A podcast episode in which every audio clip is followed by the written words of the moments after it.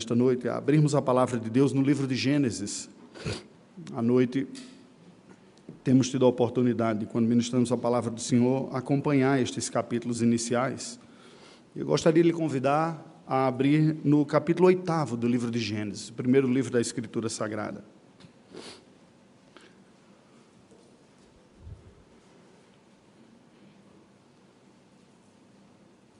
Vamos fazer uma leitura deste texto, eu peço que você acompanhe a leitura que passo a fazer. Gênesis capítulo 8, diz-nos assim a palavra do Senhor. Lembrou-se Deus de Noé e de todos os animais selváticos e de todos os animais domésticos que com ele estavam na arca. Deus fez soprar um vento sobre a terra e baixaram as águas. Fecharam-se as fontes do abismo e também as comportas dos céus, e a copiosa chuva dos céus se deteve. As águas iam se escoando continuamente de sobre a terra e minguaram ao cabo de 150 dias.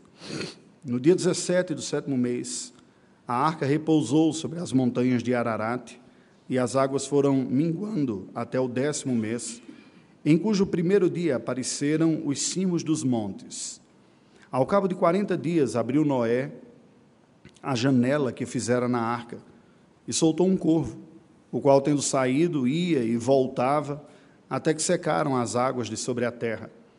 Depois soltou uma pomba para ver se as águas teriam se já minguado da superfície da terra. Mas a pomba, não achando onde pousar o pé, tornou a ele para a arca, porque as águas cobriam ainda a terra.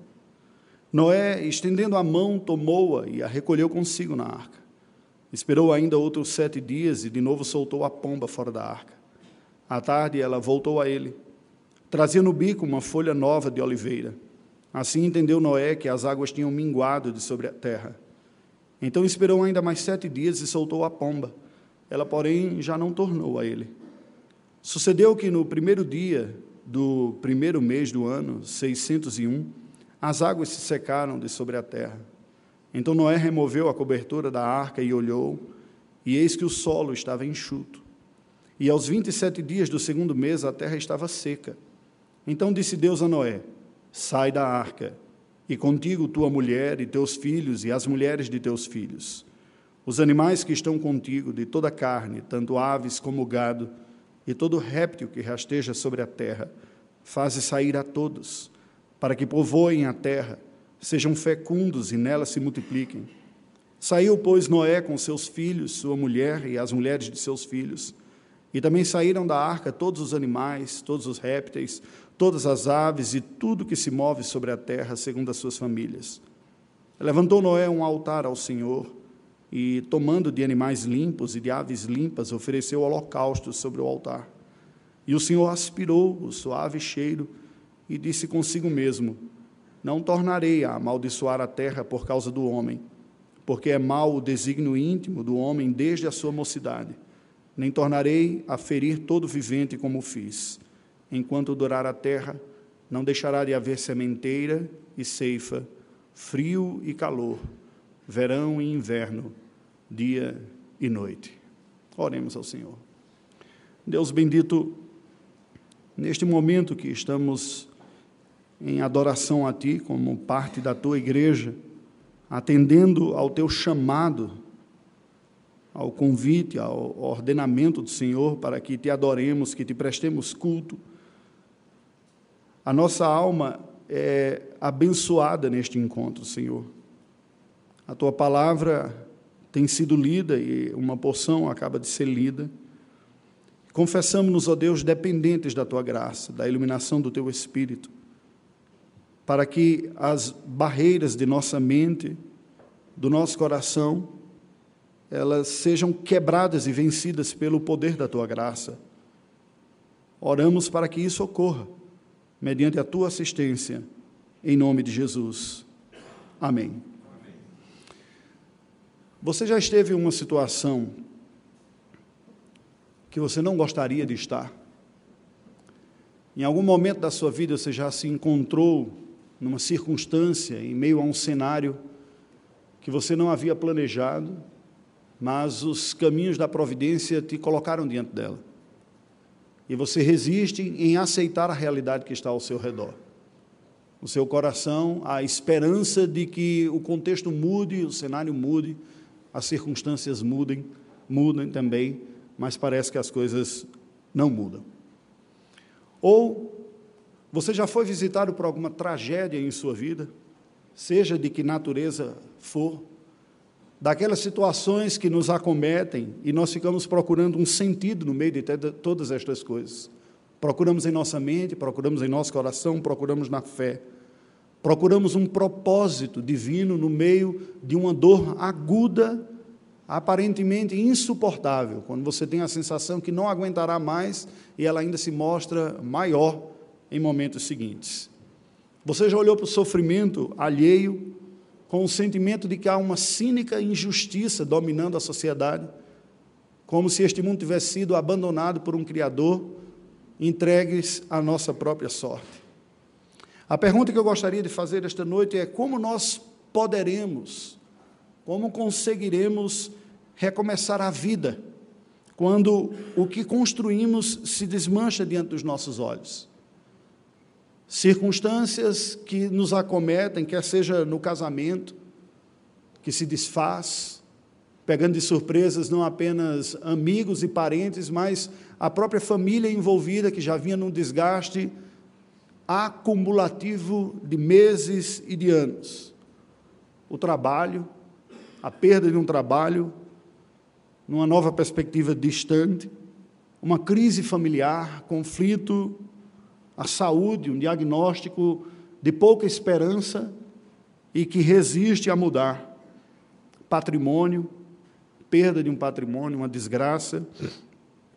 Os estudos, a frustração de não ser aquilo que se imaginava, não conseguir caminhar a expectativa.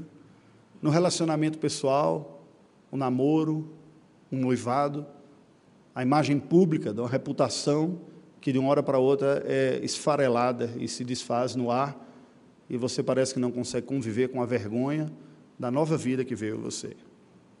Há uma antiga música popular americana que se tornou um sucesso, cujo refrão diz: Você acredita na vida depois que o amor se vai? É possível nós encararmos a vida quando parece que ela retirou de nós aquilo que nos dava motivação, alegria e expectativa. Vale a pena lutar pela existência após a visitação da tragédia? Como se localizar e como seguir adiante quando o coração se recusa a aceitar a terra devastada pela tragédia que nos visitou? Como? Pois bem, este capítulo de número 8 do livro de Gênesis nos apresenta um cenário semelhante. Após aqueles dias do dilúvio, da chuva, o cenário na terra era catastrófico. O próprio meio ambiente parecia irreconhecível nada mais seria jamais nem de perto como antes. Toda a vida terrena fora exterminada como uma espécie de cumprimento apocalíptico. Não apenas a vida animal fora executada, mas a própria raça humana fora aniquilada da face da terra, exceto os representantes da vida terrena que estavam com Noé, com Noé na arca que ele construíra. No mais, o cenário parecia um enredo das mais trágicas ficções científicas daquelas que eu me lembro de assistir na infância e dormir com medo de que alguma coisa acontecesse no planeta Terra e a vida não fosse mais possível. Como se deu o fim do dilúvio? E o reinício da vida depois daquela, daquela tragédia dantesca? Baseado em Gênesis 8, eu lhe convido a refletir sobre como recomeçar a vida após a experiência irremediável de uma tragédia devastadora. Mas eu vou fazer diferente do usual. Já vou anunciar a resposta. E depois a gente vai verificar. A resposta que eu vejo neste capítulo aqui é: através de atos correspondentes entre nós e Deus. Se não veja a estrutura do capítulo 8 de Gênesis. Ela parece demonstrar claramente esta ação correspondente entre Deus e o homem e Noé depois do dilúvio. Nos versículos de 1 a 5, a Bíblia nos mostra Deus que Deus se lembra de Noé e começa a secar a terra, uma ação da parte de Deus. Nos versículos de 6 a 14, nós vemos agora Noé verificando a condição da terra, como está o planeta, como está a condição fora da arca. Nos versículos de 15 a 17, agora novamente Deus vem até Noé e ordena a Noé que ele repovoe a terra, recomece a vida. Nos versículos de 18 a 20, nós vemos então Noé recomeçando a vida, sai da arca, presta um culto a Deus, adora o Senhor. E por fim, nos versículos de 21 a 23, Deus novamente anuncia um novo tempo à humanidade. Esses atos correspondentes aqui marcaram o reinício da vida após a tragédia do dilúvio. Mas o que eles significam? Caminhemos passo a passo, parte a parte, neste capítulo, para entender como este enredo vai se descortinando diante dos nossos olhos. As águas do dilúvio que vão baixando, e o mundo pós-diluviano que aparece depois desta tragédia. O capítulo se inicia com a expressão lembrou-se Deus, o que não aponta ou não indica, não tem nada a ver com o fato de que Deus tinha se esquecido. Na verdade, ao afirmar essa expressão, lembrou-se Deus, a ênfase é exatamente o contrário. É uma constatação da atenção e do cuidado especial do Criador. O Senhor Deus, que tudo estava atento, agora tem um olhar especial, acompanhando todas aquelas coisas. Lembrou-se Deus de todos os sobreviventes da arca, demonstrado já nos primeiros passos providenciais do recomeço. O texto nos diz que um vento iniciou a secagem da superfície terrestre, no verso primeiro. Após isso, nos fala que a dupla fonte de águas se deteve. Aquela fonte inesgotável de cima e de baixo cessou, acabando com a inundação, e iniciou-se um processo de escoamento contínuo das águas acumuladas sobre o planeta, as quais minguaram em 150 dias, levando em seguida a arca a repousar no Monte Ararat, reconhecido atualmente como uma elevação superior a 5 mil metros, cujo pico está permanentemente coberto de neve e fica numa perigosa faixa de terra na Turquia, fronteira com a Armênia. O processo de secagem continuou até que no décimo mês já se viu os cumes dos montes, versículos de 2 a 5. Segundo a teoria do cataclisma diluviano, todo esse volume de água acomodou-se à medida que o planeta se recompunha nessa divisão espacial dos continentes, com os mares e os oceanos se acomodando conforme nós temos agora a configuração. Tudo ocorrera de forma intensa, feroz e simultaneamente num espaço relativamente curto de tempo e não num longo espaço de tempo, segundo esta teoria. Ao invés de milhares de anos, tudo isso teria ocorrido no único ano relativo do dilúvio, nos diz o versículo de número 5. Quando a crosta, a crosta terrestre ainda estava plástica e passou então a acomodar-se ao estado atual, solidificando-se definitivamente. Isso é possível mediante esta hipótese. Lagos de água salgada e os salares na região andina sul-americana, a cerca de 3 mil metros de altura, são evidências desta rápida mudança, a ponto de ter aprisionado água salgada do oceano em uma área que simultaneamente ia sendo elevada. À medida que o planeta estava se acomodando, aquela crosta foi subindo e aprisionou-se água salgada a 3 mil metros de altura. Isso são alguns desses indícios de que essas coisas estavam acontecendo simultaneamente enquanto aquele remanescente estava dentro da arca. O planeta estava se acomodando, segundo esta teoria. Embora esta teoria seja factível, ela tem sido rejeitada como hipótese pela ciência. Mas nos parece ser uma resposta que respeita a leitura natural do relato bíblico e a história primitiva do planeta e do homem. Nos versículos de 6 a 12, nós lemos sobre estes testes feitos por Noé para tomar, tomar conhecimento da condição da vida fora da arca. Ele solta aves, primeiro um corvo, depois uma pomba para sondarem o terreno. O corvo é um animal muito peculiar. Nós não temos a sua presença majoritariamente aqui no Brasil em uma boa parte. E quem já andou para algumas partes do mundo aí consegue reconhecer o corvo pelo seu comportamento e pelo som um tanto quanto inquietante que ele produz. Um barulho, não é à toa que ele está associado a imagens fúnebres, a maldições, ele tem um som meio agourento da boca dele. Né? Até na tradição cristã apresenta o santo das causas imediatas, o Santo Espírito lá, que o diabo teria aparecido para ele na forma de corvo, dizendo crá, né? que é amanhã, no latim, e ele pega e diz: amanhã não, a conversão vai ser hoje, odie, e por isso que ele foi reportado a esta condição. Então, aquele bicho meio necrófago, que se alimenta também de da decomposição de plantas e de animais, foi o primeiro a ser soltado. Porque se tiver algum tipo, ainda que apodrecido de, de organismo, ele vai se alimentar. E ele volta primeiro, mostrando que a condição era péssima do lado de fora. Mas depois ele some. Então Noé solta uma pomba, que já é um animal mais delicado e requer uma mínima condição de vida para poder se estabelecer. E quando depois ela finalmente não volta, o recado é dado para Noé, que diz: Olha, a condição de vida está se recompondo do lado de fora. Pois bem, depois disso, Noé remove a cobertura da arca e viu que a terra estava seca. Ele reitera o mandato do povoamento da terra, o Senhor fala com ele, e assim todos os que estavam dentro da arca saíram, segundo as suas famílias. Noé com sua família, mas também com os animais para este repovoamento, versos de 13 a 19. Segundo essa teoria cataclísmica que temos seguido também, inúmeros fatores resultantes novos do dilúvio teriam sobrevindo ao planeta.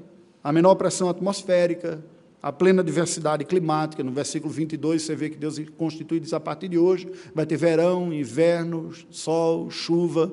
O planeta muda e assume esse formato que nós temos aqui. Não é mais uma grande estufa, um, um, um grande jardim, mas nós fomos, foi removido do nosso teto essa condição, esta camada de nuvem que havia, que transformava o nosso planeta num, num grande jardim.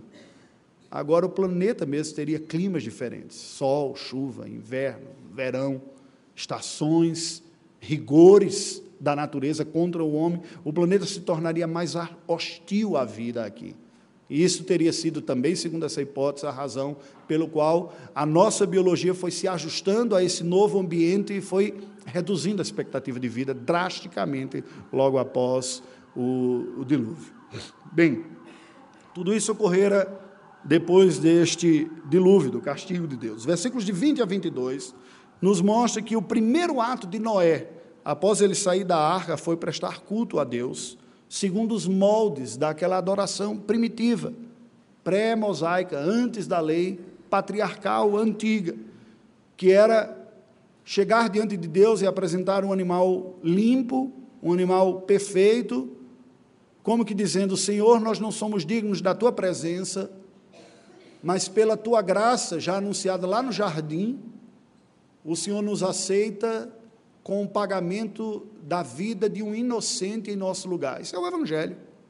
Era um culto evangélico, no sentido literal da palavra. O Evangelho estava descrito nessa adoração aqui. Nos tornamos aceitáveis diante de Deus porque alguém que não tem culpa paga com a sua própria vida em nosso lugar. Noé então adora ao Senhor naquele culto. E a Bíblia diz que Deus se agradou da atitude. Chegou às suas narinas como um cheiro agradável. E aqui obviamente, é uma figura de linguagem, porque Deus é espírito, né? Então, quem gosta de churrasco gosta de ficar lá junto da carne assando, porque o cheiro é agradável mesmo, né? Mas a ideia aqui é outra, não, não é a ideia do churrasco em si, mas é a ideia daquela atitude da adoração que chega diante de Deus como agradável. Deus então anuncia que não mais amaldiçoaria a terra por causa do homem, mas que esta passaria a operar com uma ampla diversidade num ciclo climático constante e alternado, testemunhado tanto pelo equilíbrio harmonioso das quatro estações anuais, o que é melhor percebido em regiões de clima temperado, tá? e não de clima tropical como nós, as estações bem marcadas, também como pelos grandes contrastes das geleiras polares aos tórridos desertos equatoriais. A Terra não é mais um jardim, mas é um ambiente mais hostil à vida e à sobrevivência. É este mundo que nós estamos vivendo desde então. Qual é então, queridos, a mensagem desse mundo pós-diluviano? Esta narrativa de Moisés sobre as acomodações resultantes do dilúvio nos apresenta um quadro de recomeço. Veja que o, o, vento do verso primeiro faz um eco ao Espírito Santo que pairava por sobre a terra recém-criada. O livro de Gênesis começa dizendo que o Espírito de Deus pairava por sobre a superfície das águas, e agora, nesse recomeço também, Deus manda um vento que vai secando a terra, e vale lembrar que na língua hebraica, tanto o vento quanto o Espírito são a mesma palavra. Então o paralelo se torna ainda mais claro. É como se o próprio Senhor mesmo estivesse dando um recomeço para a humanidade, indicando assim esta preparação providencial divina para a nova realidade após o dilúvio após aquela grande tragédia. A terra encontrada após o dilúvio é outra, muito distinta daquela que havia antes da arca ser construída. Este relato indica que a vida como nós a conhecemos agora, com todo o seu metabolismo, da idade bem menor, e até mesmo a geologia terrena, com grandes picos, altitudes que superam 8 mil metros, como na cordilheira do Himalaia, ou a cordilheira andina, com mais de 5 mil metros aqui, os Alpes suíços, foram a nova configuração geofísica deste planeta que nós vivemos. No entanto, o nosso corpo e até mesmo algumas espécies sofreram significativamente para se adaptar a essa nova realidade aqui. A expectativa divina de, de vida do homem caiu. Mas um remanescente é preservado por Deus. Esta mensagem era importante para o seu público original. Lembremos que Moisés escreve o livro de Gênesis para a geração que acaba de ser libertada da escravidão do Egito e que está indo rumo à terra prometida de Canaã. E há uma intenção de Deus a inspirar Moisés a escrever isso. Porque, tendo acabado de sair do Egito, de toda aquela sua idolatria, a vida pós-diluviana não apenas ensinava a necessidade de se recomeçar a vida, como que está dizendo, vocês também vão ter um recomeço agora. Mas Deus sabe lidar com recomeço, porque Ele já fez isso lá no passado.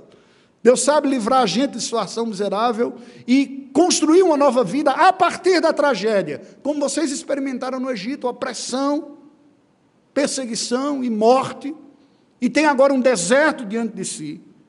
Mas o recado também é dado, ah, nós temos que aprender o recado. Porque o dilúvio veio porque as pessoas haviam se afastado de Deus e em contraste, nós vemos Noé e sua família iniciando a vida pós-tragédia com adoração. É absolutamente necessário que nós priorizemos a adoração e a comunhão com Deus nessa nova vida que Ele está nos dando depois da tragédia. Assim como Noé ofereceu sacrifícios a Deus assim que saiu da arca, também, especialmente, nós, como povo de Deus, devemos priorizar isso, guiando-se pela orientação pactual que se havia perdido antes do dilúvio. É possível que os hebreus tivessem se identificado com a família de Noé recém-saída da arca, cheia de esperança, expectativas com as novidades preparadas por Deus para si, mas assim como o mundo encontrado por Noé e os seus após o dilúvio era bem mais hostil à sobrevivência, apesar da bênção moral e religiosa experimentadas, assim também o deserto que estava diante dos hebreus, o que eles tinham diante de si, foi um grande desafio Desafios semelhantes estavam diante deles, pois era um projeto de vida piedosa que Deus haveria de construir, mas através de um cenário caótico e um cenário de tragédia. Gênesis 8, portanto, nos ensina este paradoxo da vida cristã, essa aparente contradição de tantas tensões que nós vivemos e sustentamos em nossa existência. Pois reconhecemos que, em primeiro lugar, a vida é uma dádiva divina, mas ela foi profundamente afetada pelo pecado e limitada pelo próprio Senhor. Ela é uma dádiva, mas está afetada por tudo quanto é pecado e tem curto tempo de duração. Algumas pessoas parece que perdem isso de vista e querem se perpetuar aqui e resistem a aceitar que Deus recolhe os seus pais, por exemplo. Ela tem um tempo. Isso é um paradoxo da nossa existência aqui na Terra. Isso existe. Também nós aprendemos como paradoxo que a manutenção da vida e os prazeres naturais que nela são presentes são expressões da graça divina, mas elas podem se tornar ídolo e maldição se buscadas como um fim em si mesmos. Foi o que ocorreu na geração antes de Noé, por isso veio o dilúvio. A perda de vista Deus como a fonte de todas as bênçãos e como sendo Ele mesmo a maior de todas, foi trocada e substituída por aquilo que eu posso desfrutar aqui na terra ao ponto de ficar insustentável a vida na terra. Vemos também que a nossa identidade terrena, ela traz consigo responsabilidades e privilégios, mas não deve ofuscar a nossa superior identidade celestial. Os privilégios das responsabilidades aqui não pode perder de vista isso. E por fim, o mundo é só o palco da nossa vida na busca da manifestação da glória divina. Contudo, não podemos esquecer, ele é um ambiente hostil à nossa maior vocação, que é ser igreja hoje. Aqui é o palco onde haveremos de glorificar a Deus, mas é um palco que resiste ao enredo dado por Deus, que é da glória a Ele. Nós haveremos de atuar neste palco da vida, lutando contra o cenário e contra os contracenantes, neologismo aqui, eu não me lembro exatamente do termo técnico, né? Os outros que também ensinam conosco aqui, sabendo que tudo isso é hostil, mas é o nosso cenário e é o enredo que nós temos para viver a vida. Esses paradoxos descritos agora são apenas alguns do grande desafio que temos, que é viver a vida de forma coerente. Pois apesar de termos responsabilidades em ambos os reinos, o terreno e o celestial, convivemos com essa forte pressão externa das leis da natureza caída que sempre nos induzem e nos empurram à degeneração. Daí a nossa necessidade de cultivarmos a nossa saúde espiritual, a necessidade de uma eterna dependência da graça divina, a necessidade de uma perene vigilância espiritual, a necessidade de uma constante satisfação da nossa fome espiritual em Deus mesmo, através de exercícios vitais de adoração como prioridade na nossa vida, como fez Noé assim que saiu da arca.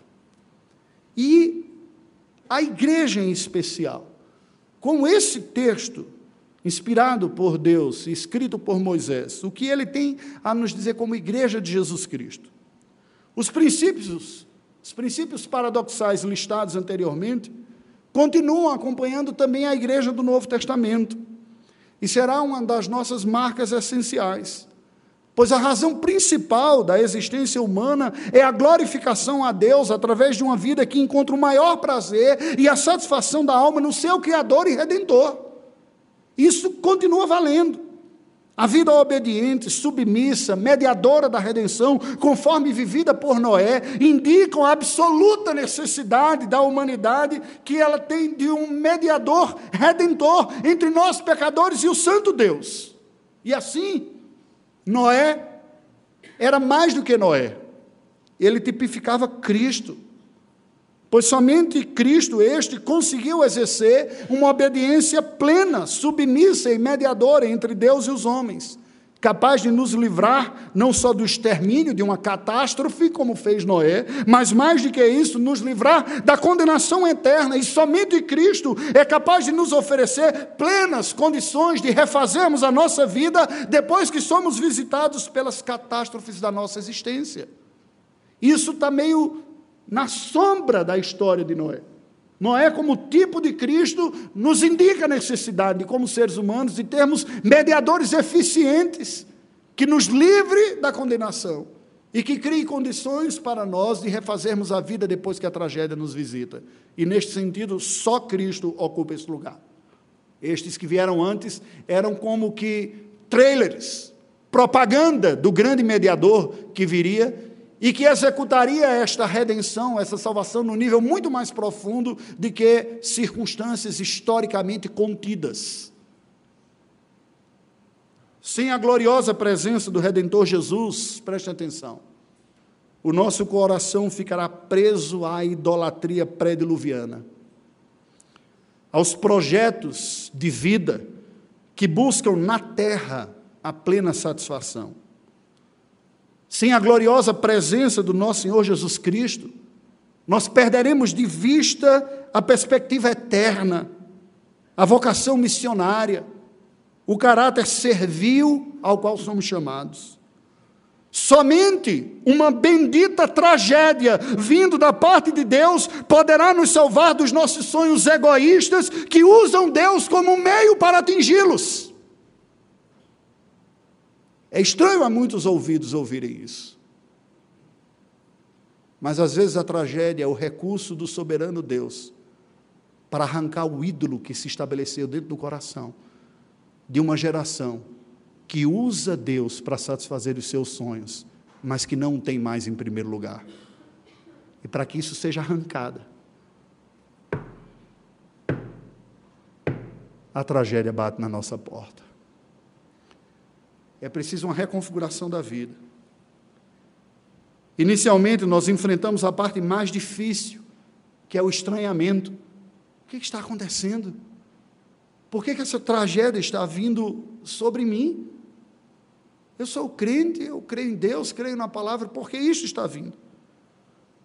Nós poderemos resistir ao novo cenário? Não. Eu não aceito. As águas matando, acabando com a vida de todo mundo, não há um lugar sadio sobre a terra. Não, eu não aceito. E eu vou a reuniões de oração e procuro gente com oração forte e promessas que digam que as coisas vão ficar diferentes, profetadas, seja o que for, e leio livros e, e diz: Não, eu não posso aceitar. Onde Deus está, Ele me abandonou. E o coração luta em entender que a tragédia faz parte de um plano de Deus. Desejaremos que todo esse processo, então, quando assumimos que diz: Não tem jeito, as águas estão caindo. Aí, quando nós nos rendemos a isso, o sentimento pula para o oposto e passa a ser que venha logo, que acabe logo, que passe, que o diagnóstico mude, que o tratamento comece a surtir efeitos, que o desviado volte, que quem machucou peça perdão, que quem se desviou volte para casa, que a dor cesse e o desejo é que tudo isso seja encurtado. No caos da ruína do mundo anterior, que este caos se dissipe logo e uma nova ordem se estabeleça. Que o corvo e a pomba nos deem logo sinais de vida e de esperança no meio deste dilúvio que nos alcançou. É preciso uma humilde reflexão e uma constante dependência de Cristo como nosso redentor. Concluindo, as mudanças decorrentes do dilúvio no planeta foram profundas e afetaram grandiosamente toda a realidade conhecida. Mas o período imediatamente após o dilúvio revela a misericórdia divina triunfando sobre o juízo. Veio o juízo sobre aquela geração apóstata, mas a misericórdia vence. Visto que depois do dilúvio, há uma ampla condição de vida piedosa, restaurada por Deus, acompanhada de uma promessa que veio da parte de Deus que ele jamais repetiria o seu juízo sobre a humanidade, sobre a terra, com um dilúvio novamente. Isso não ocorrerá mais. Gênesis 8 nos indica que, através da graça divina, confiante no mediador perfeito, Jesus Cristo, nós, pecadores, eu e você, temos renovadas condições de construirmos uma vida que agrade ao Senhor. Em Cristo e somente em Cristo, nós temos a comunhão com Deus acessível e devemos priorizá-la. Em Cristo, nós somos chamados a buscar vivenciar a realidade sob a ótica que mantém Deus e a sua glória acima de tudo e com o fim de todas as coisas na nossa vida e não simplesmente os nossos projetos pessoais. Sendo assim, nós podemos concluir que, se por um lado, ninguém, preste atenção, ninguém está livre de tragédias na vida, antes, é razoável esperá-las, tanto por sermos seres caídos e que vivem em um mundo caído, quanto por ser comum Deus, de tempos em tempos, nos provar a fé para nos aprimorar e nos dar melhor ciência do nosso próprio coração. Porque o esforço contínuo em acertar pode nublar os nossos olhos do redentor que nos comunica a graça. e nós começarmos a achar que somos dignos das bênçãos que graciosamente recebemos. E aí já não é por graça. E aí se estabelece uma altivez espiritual. Não necessariamente, nem sempre, mas há esse risco. Por outro lado, as tragédias têm o poder e o propósito de ressaltar, preste atenção, as tragédias têm o poder e o propósito de ressaltar a primazia da graça sobre a ordem natural. A nossa expectativa de vida não deve ser na ordem natural. A ordem natural está afetada. Mas na superior capacidade da graça de nos habilitar sobre a ordem natural. Até porque a ordem natural se decompõe, a gente vai ficando velhinho a cada dia. É? E os efeitos colaterais vêm. eu me lembro quando eu voltei da última viagem missionária, conversando com os colegas, de gente, que interessante.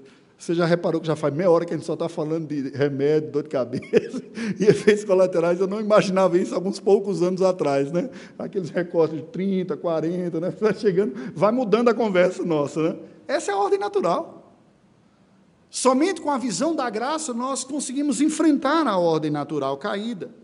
E a maneira que nós temos de reconstruir a nossa vida, preste atenção, é focando no relacionamento dialógico com Deus, como este capítulo nos mostra aqui reconstruindo a vida por meio de atos correspondentes entre nós e o nosso Deus, como fez Noé, priorizando a devoção a Deus em conformação à imagem de Cristo na dependência do Espírito Santo. Deus fala, vem ao nosso encontro, nós respondemos, enfrentamos a luta, e Deus nos alimenta de novo com fé e com graça, e nós respondemos e vamos mais adiante. E neste relacionamento dialógico, a força nos leva adiante, a força de Deus para enfrentar e construir uma nova vida depois da tragédia. E não preso a ela, como se ela tivesse a palavra final. Tragédias não sobrevêm aos filhos de Deus como sinal do abandono do Senhor Antes, são poderosos recursos da graça para nos moldar à semelhança de Cristo e potencializar a nossa vida para uma maior dependência do Senhor no poder do Espírito Santo e para a manifestação da supremacia da graça celeste sobre os prazeres da terra.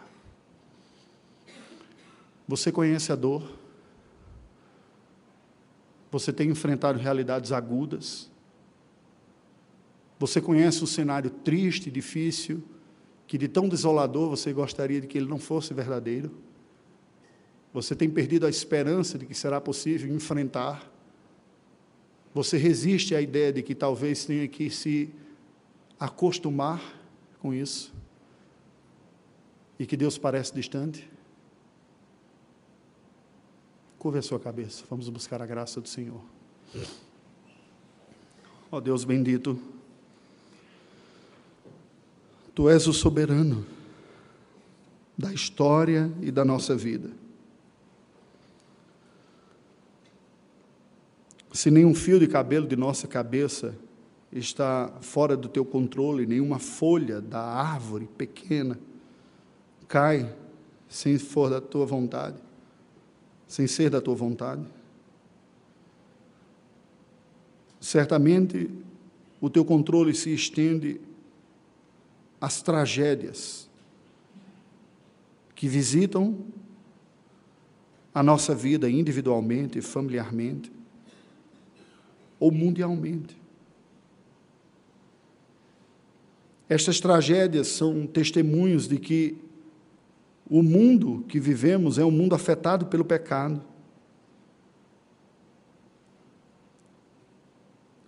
E por mais doloroso que seja, são um testemunho eloquente do Senhor de que não viveremos a contento, entregues à nossa própria sorte e capacidade de administração.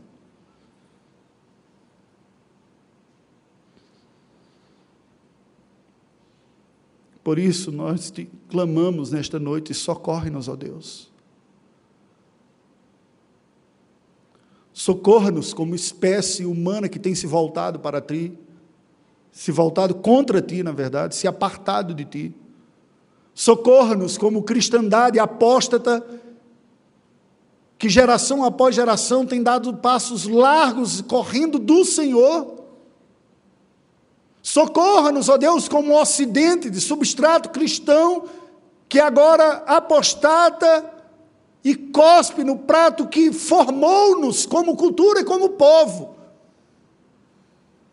que busca na riqueza, nos prazeres, na construção de projetos pessoais, a realização, embora tenham sido criados para ti e por ti, para a tua glória e para o teu louvor. Socorra-nos. Socorra-nos como igreja brasileira, que somos tentados muitas vezes a fazermos uso da religião como uma espécie de magia a nosso próprio favor, de benzimento para conseguir mais alegria e melhor fortuna na vida. Socorra-nos.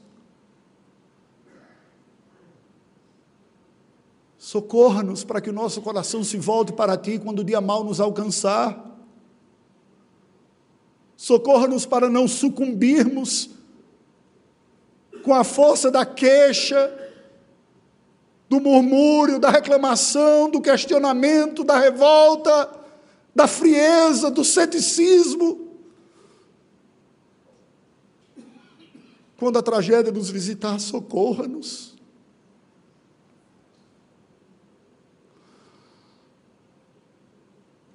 Tu sabes nos socorrer, Senhor, porque foi isso que tu fizeste através do teu filho Jesus.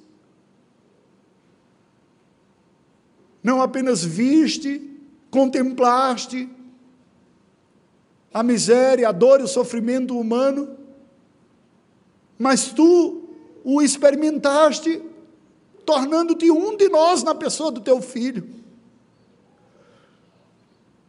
que carregou no seu próprio corpo a miséria da culpa nossa.